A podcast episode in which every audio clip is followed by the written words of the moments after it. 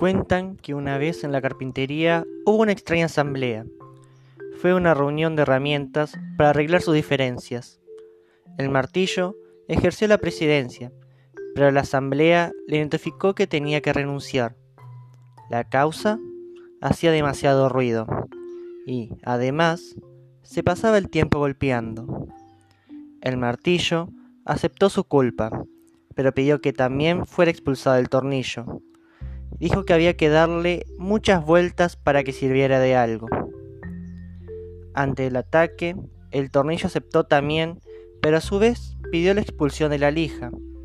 Hizo ver que era muy áspera en su trato y siempre tenía fricciones con los demás. Y la lija estuvo de acuerdo, a condición de que fuera expulsado el metro, que siempre se la pasaba midiendo a los demás según su medida como si fuera el único perfecto.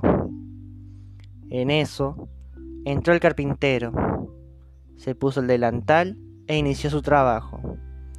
Utilizó el martillo, la lija, el metro y el tornillo. Finalmente, la tosca madera inicial se convirtió en un fino mueble. Cuando la carpintería quedó nuevamente sola, la asamblea reanudó la deliberación fue entonces cuando tomó la palabra el serrucho y dijo, Señores, ha quedado demostrado que tenemos defectos, pero el carpintero trabaja con nuestras cualidades. Eso es lo que nos hace valiosos. Así que no pensemos ya en nuestros puntos malos y concentrémonos en la utilidad de nuestros puntos buenos. La asamblea encontró entonces que el martillo era fuerte, el tornillo unía y daba fuerza. La lija era especial para afinar y limar asperezas, y observaron que el metro era preciso y exacto.